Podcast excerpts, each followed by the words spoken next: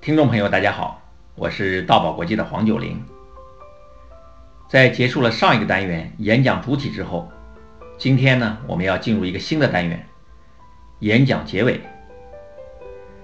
在本音频节目的第四十集，我和大家谈到了演讲的结构。演讲一般都采用三段式的结构，包括演讲开头、演讲中间以及演讲的结尾。三个部分的总原则是：演讲的开头要引发兴趣，演讲的中间要有材料支撑，演讲的结尾要简洁有力。从今天开始，我们就聊一聊演讲的结尾。戏院里有句老话是：从上场和下场的情况，就能看出一个演员是不是个演戏的老手。这句话虽然是在说演员。但是对于演讲也同样适用。如果说演讲中哪一部分最能显示演讲者是缺乏经验的新手，还是演讲的老手，那就是演讲的开头和结尾了。很多新手由于在讲话结束的时候收的过于突然，或者准确的说，他们没有结尾，只是突然的结束讲话。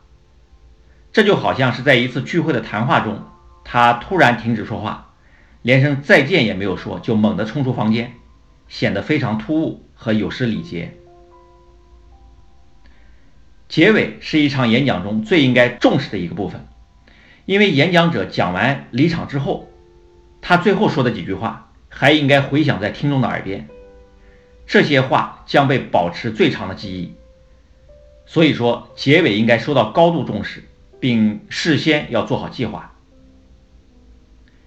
在《语言突破》这本书里，卡耐基提到历史上几位语言能力极强的演讲家，他们均认为必须把演讲结尾全部写出来，然后一字一句的背下来。我自己的体会呢也是如此。我并不主张去背演讲稿，但是对于结尾的几句话，我也觉得很有必要一字一句写下来，然后熟记。这样呢，在结束演讲的时候，才能让结束语铿锵有力、干脆利落。在我们的研宝课上，每一讲结束的时候，我都会分享一个智慧小故事。故事的内容我不会写下来，但是故事结尾的几句话，我都把它们一字一句的写下来背熟了。关于演讲结尾方法呢，也有很多种。今天我们先聊一聊演讲的第一种结尾方法——总结观点。在一次毕业生茶话会上。系总支部书记王书记首先做了三分钟的即席讲话，他主要是向毕业生表示祝贺。接着呢是彭教授讲话，主题是希望同学们继续努力学习，还引用了列宁的名言：“学习，学习，再学习。”第三个讲话的是潘教授，朗诵了高尔基的诗《海燕》片段，以此勉励毕业生们学习海燕的精神。第四个讲话的是系副主任李老师，他希望同学们永远记住母校和老师们。最后，毕业生们欢迎王教授讲话。王教授毫无准备，在难以推辞的情况下站了起来。他先简单的回顾了数年以来与同学们交往的几个难忘片段。在讲话结束的时候，他一字一顿的说道。前面几位给大家提出了殷切的希望，可我还是喜欢讲他们说过的话。